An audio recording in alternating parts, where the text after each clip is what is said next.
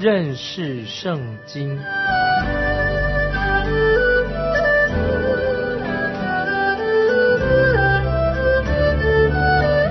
认识上帝的话，把上帝的话带到全世界。本节目是由认识圣经机构和环球广播电台联合制作，欢迎收听。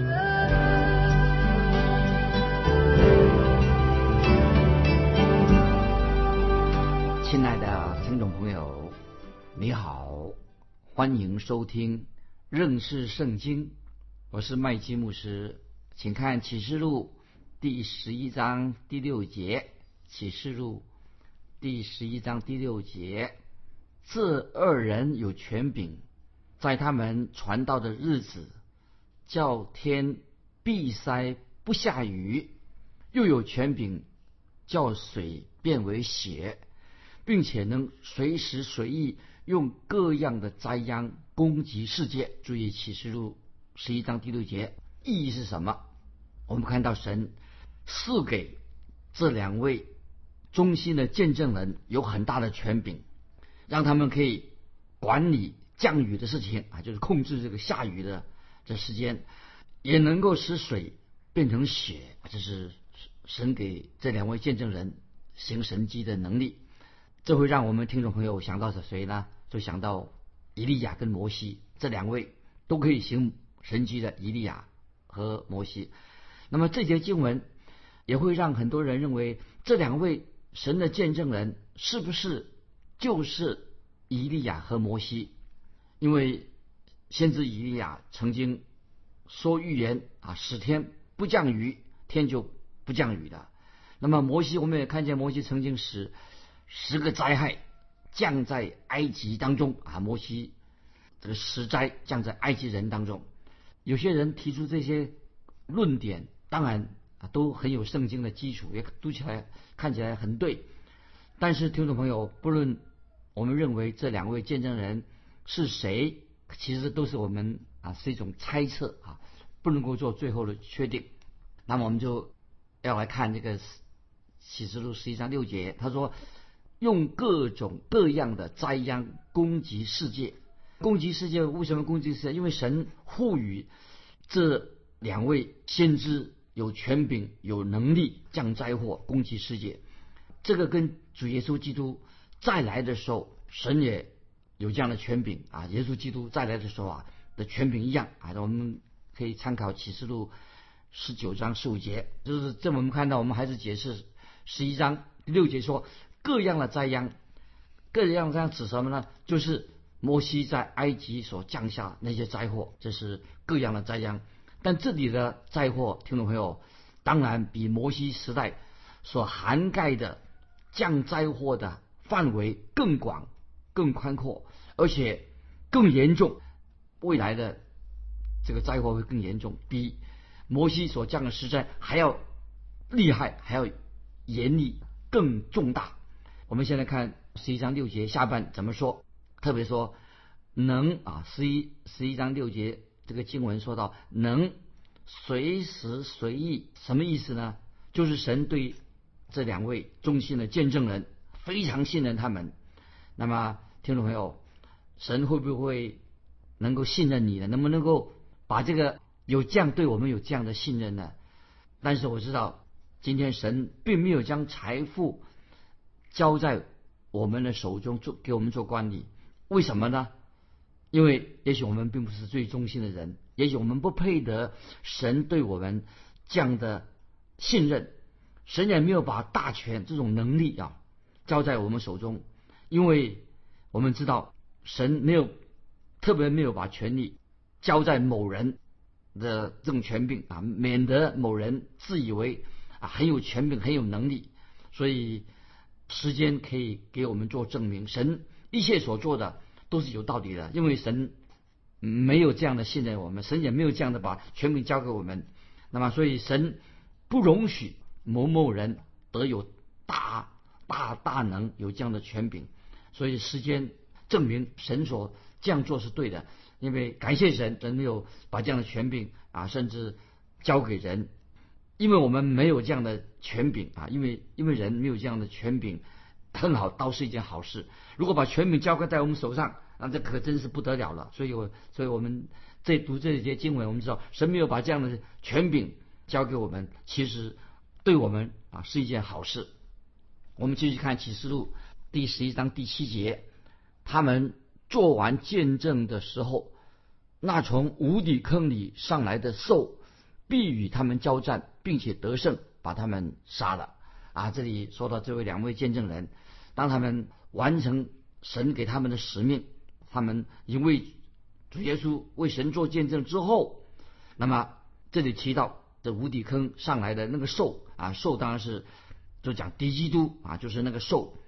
那么他取得的啊，他是大有权柄的啊一个。罪人啊，这个兽，那么他这个兽做什么事情呢？他首先啊，恢复那个罗马帝国，将罗马旧的罗马帝国恢复古代的罗马帝国。当敌基督将来掌权控制世界之后，那么我们知道敌基督将会伤害、杀害这两位神的见证人。那不单不关不单单这两位见证人，敌基督啊将会杀害许多为神做见证的人。因为这是神可以说是在神的掌管之下，神应许敌基督降行，所以将来会有一个时代啊，就在末世的时代，那个时候黑暗会暂时的战胜了光明，黑暗会暂时战胜了神的公义啊，邪恶那个时候会掌权，克服战胜了公义，那时地狱也暂时的好像把天国打下来一样。所以，这是都是神应许敌基督，应许撒旦，给他有机会，只是暂时，好像是得胜一样。因为神许可撒旦在这段时间兴风作浪、横行霸道啊，这是神应许给他们，给他们这一段时间。那么，我们看见神这两位忠心的见证人，他们仍然能够完成了神交付他们的使命。所以。这两位见证人其实是什么？其实原文这个见证人的意思啊，原文的意思是什么？听众们注意，在这里所指的见证人就是为主殉道的意思啊，就是他们是殉道者。原来这个见证人就是为主殉道、殉道者的意思。请看启示录十一章第八节啊，我们看启示录十一章第八节，他们的尸首就倒在大城里的街上，这城。按着灵异叫索多玛，又叫埃及，就是他们的主定十字架之处。注意其实就是十一章八节这个意思。那么这里提到有两位忠心的见证人，就马马虎虎的被埋葬了。这里让我们知道，今天这个文明啊，所谓文明的时代，常常会是表面上。是虚有其表，其实是很残酷、很蛮横的。所以我们看到这里说到失手，就表示什么呢？就是表示世那时候世上的人对这两位忠心的见证人很轻看他们，很厌恶他们，就把他们什么，把他们的尸体当做什么畜生一样，连畜生的不如啊，被羞辱。那这里我们来看启示录十一章八节说到。大城，这个大城指什么地方呢？就是指耶路撒冷。所以我们读以赛亚书一章十节，记得先知以赛亚曾经把耶路撒冷也类比成为像索多玛一样啊，已经很不敬虔。以赛亚书一章十节就是这个大城啊，就是可以说就是指耶路撒冷。也接着又说，又被称为埃及，称为埃及什么意思呢？因为在当时的社会上或者政治上，就是敌基督已经什么？已经掌控了这一切，表示一个已经属于敌基督的影响，已经渗入的每一个层面。所以我们读启示录十一章八节的下半，就知道了什么？就是这些人，就是什么？所说明了启示录十一章八节下半什么？就是他们的主定十字架之处。那么这里确定这个大城就是指耶路撒冷。接下来我们看启示录十一章第九节，注意启示录十一章第九节的意思。从各民、各族、各方、各国中，有人观看他们的尸首三天半，又不许把尸首放在坟墓里啊，这个好凄惨啊！这里我们让我们听众朋友想一想，这两位忠心的见证人，他们被处死。我们知道主耶稣定十字架之后，比拉多也允许主耶稣的朋友把主耶稣的尸体从十字架上取下来啊，为他安葬。但是启示录十一章这两位见证人并没有得到这种的礼遇，所以我们看到当代的当世代的人呐，好残忍。当世人听见啊这两位忠心的见证人被杀害的时候，他们觉得很惊奇，也许有人还。不太相信，真会这样的事情吗？意思，我们就举个例子说，也许那个时代啊，我们就说，也许有电视直接的广播，把这个两个中心见证人传播到世界各地，让全世界的人都可以看到未来这三天半，那么这两个中心的见证人关于他们的尸体的报道，听懂没有？这里让我们听众朋友可以想到，今天啊，我们也活在一个不信神啊，不信。不信真神的一个社会里面，很多人有这个好奇心，这是病态的好奇心。他们做什么呢？他们就看热闹，看这两位见证人的遗体。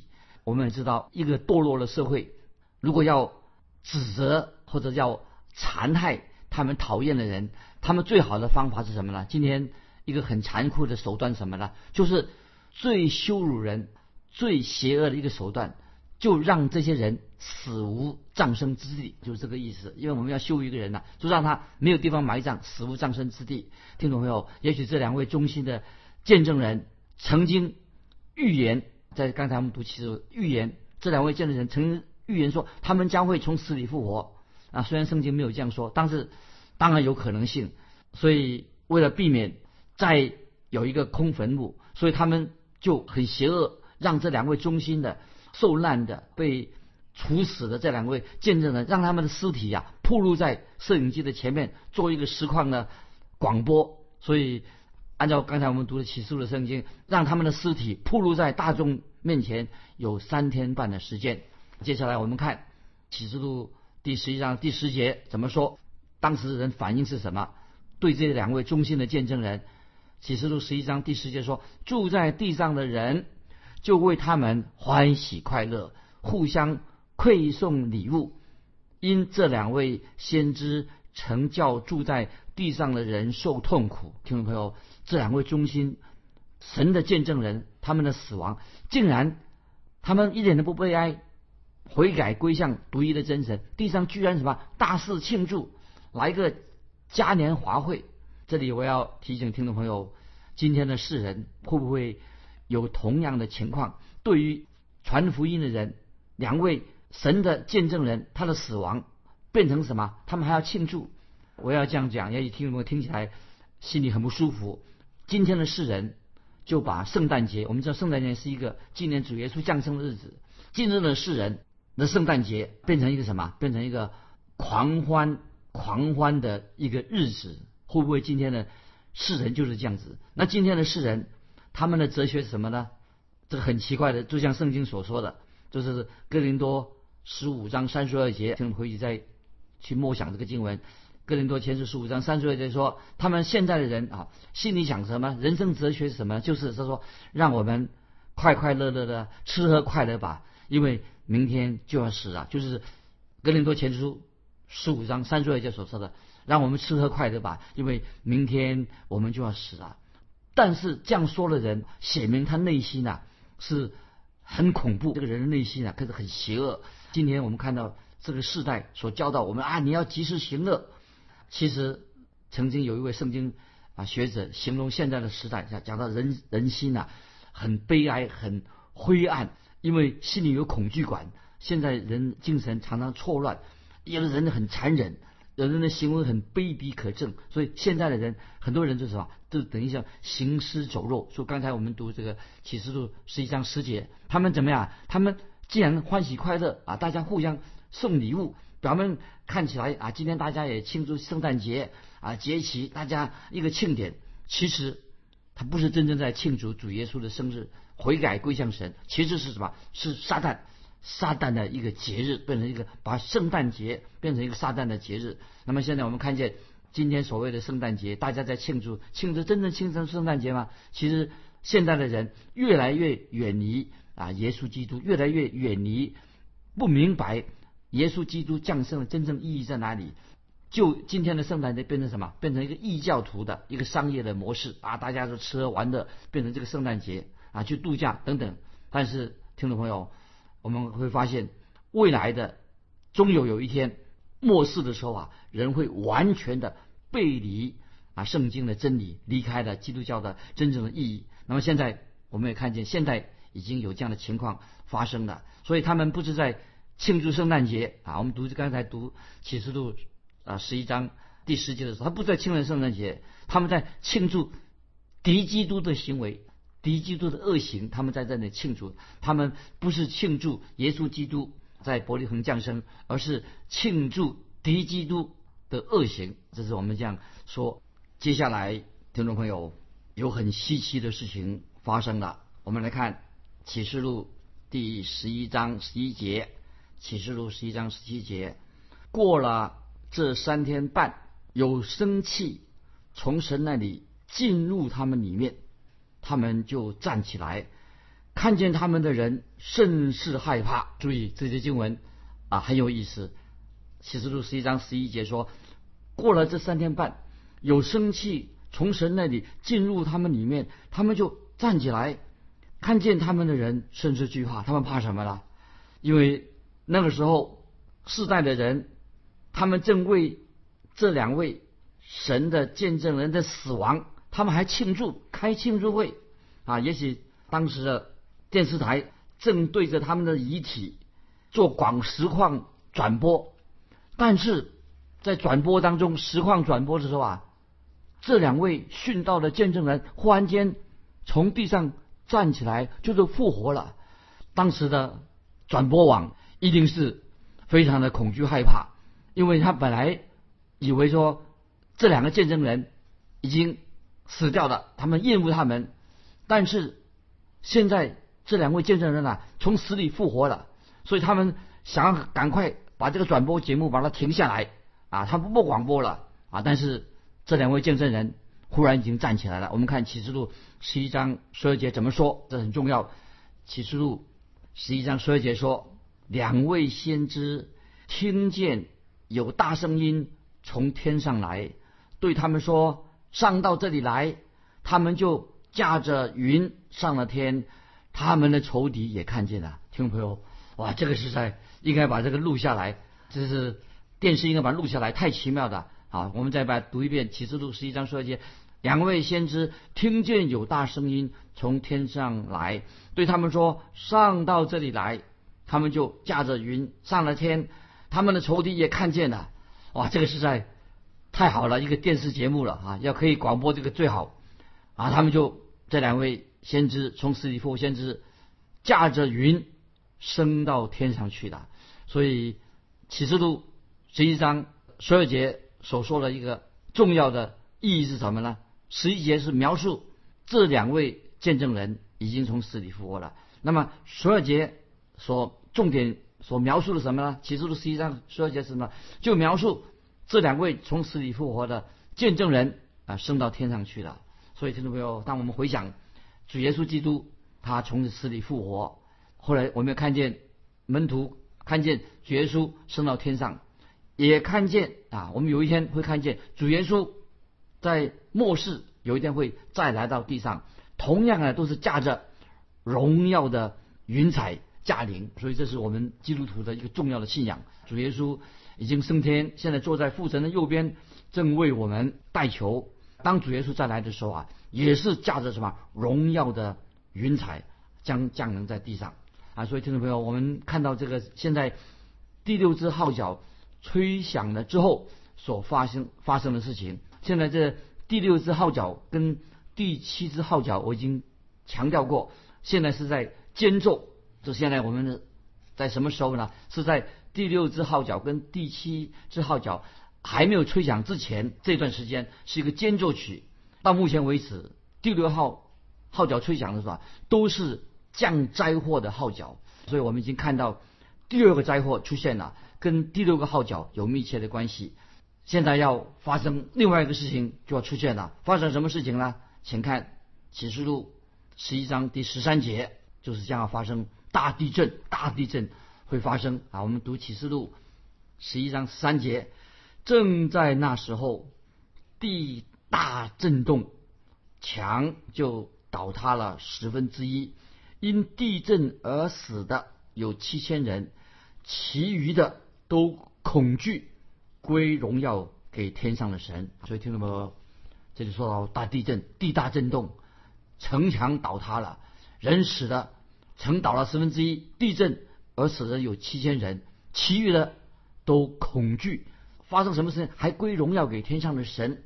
那么这里说到这些被杀的人，这个数目要加入前面，我们也提过，已经有被杀的人，我们已经读过了。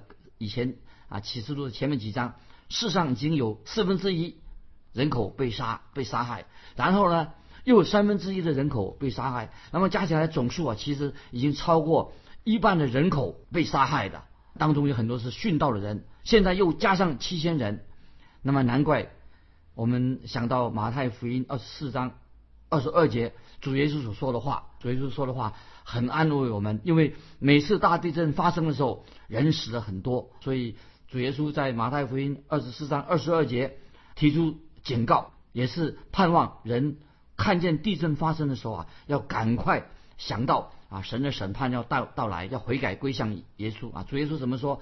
马太福音二十四章二十二节记载，主耶稣说：“若不减少那日子，凡有血气的，总没有一个得救的。”啊，所以今天听众朋友，当我们听到耶稣基督的福音，认识圣经，就告诉我们：赶快，凡有血气的，应该赶快悔改归向耶稣基督，接受神的救恩。啊，所以这里提到大地震，看起来啊，那个时候大地震的范围还是在耶路撒冷，就像我们知道主耶稣基督从死里复活的时候啊。以及主耶稣钉十字架受难的时候，也有地震发生啊！这个记载在马太福音二十八章，还有的二十七节啊，还有五十一、五十二节都记载，就是讲到关于地震的事情啊。这里提到说，因地震而死的有七千人，这什么意思呢？这个七千人到底我们就是想一想看，这七千七千人为什么用这个七千人来描述呢？那我个人认为，这个七千人就是特别指那些。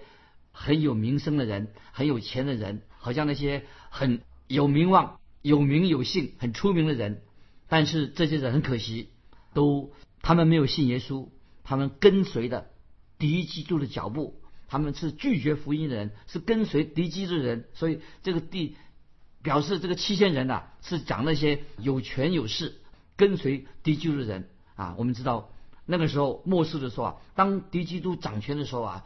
这些有名有名有姓的人呐，啊，他们曾经名声都出在头条新闻里面，这是出名的人，有权有势的人，在头条新闻都出现过。我们现在继续看启示录十一章十四节，第二样的灾祸过去，第三样灾祸快到了，听到没有？起初的经文让我们心里面感觉到很恐怖。第二样灾祸过去了，第三样灾祸快到了。那么这里说到第二样灾祸已经结束的时候呢，第三样灾祸虽然没有立刻的临到，但是特别提到第三样灾祸也快要到了。那么当第二样灾祸人死了这么多结束之后，天使虽然还没有吹响第七个号角的声音，因为第三样灾祸也是要出来，要将要出现，因为这个第三样灾祸不是第七号吹响。号角才出来的，是第二个号角出来之后，出现了第三样灾祸。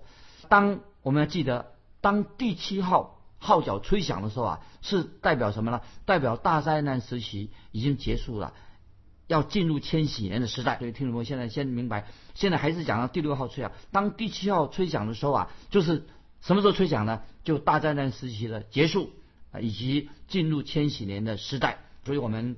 听众朋友，今天我们活在还是第三样这个灾祸将要到来的时候啊，所以我们听众朋友，我们要警醒祷告，不要入到迷惑啊。所以我们先提醒我们要读到启示录第十二章第十二节的时候啊，我们发现有一个重大的事情出现。我们下一次要读启示录十二章，那么我先提醒听众朋友，我们先看启示录十二章十二节出现。